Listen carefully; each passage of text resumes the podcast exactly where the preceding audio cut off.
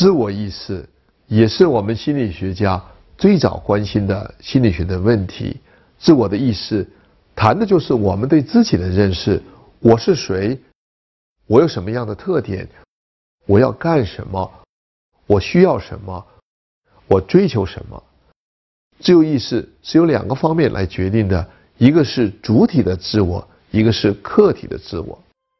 主体自我，主体自我是人类认识自我的过程和对自己行为的调节机制。客体自我，客体自我是主体作为客观存在的个体所认识到的自我，是个体与在环境、他人之间的作用中产生的。是主体通过客观反应和评价而认识的自我。在心理学中，自我意识往往也有很多其他的表达方式，比如说自我概念、自我认同。自我的意思还可以分为个人的自我和社会的自我。个人的自我谈的是我们自己对自己的人格、自己的经验、自己的价值、自己的特质的认识和判断。社会自我谈的是我们人与社会团体的关系、社会的认同、社会的归属感。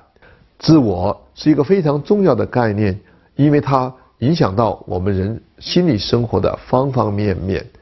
我们的认知往往会产生自我参照的效应，也就是与我们自己有关的事物，我们记得清楚，我们记得明白，我们有很好的记忆的结果。自我参照效应。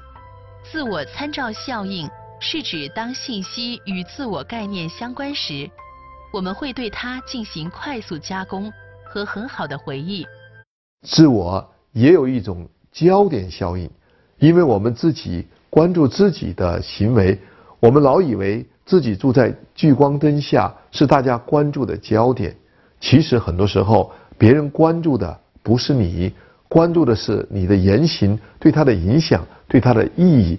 别人关注的是他自己，这就是人类心理活动的著名的焦点效应。焦点效应，焦点效应是指通过对自我关注的观察，我们可能会高估自己的突出程度。人类往往把自己看作一切的中心，并且直觉的高估。别人对我们的注意度，还一个与我们的自我认识有关系的，就是一种自我的透明度。因为我们老以为自己的心理活动表露无余，别人都能够看得见，都能够知道。透明度错觉，透明度错觉是指人们会高估他人东西、自己内部状态的程度。相对真实的情况，人们总是错误地认为。自己的内部状态会泄露出来。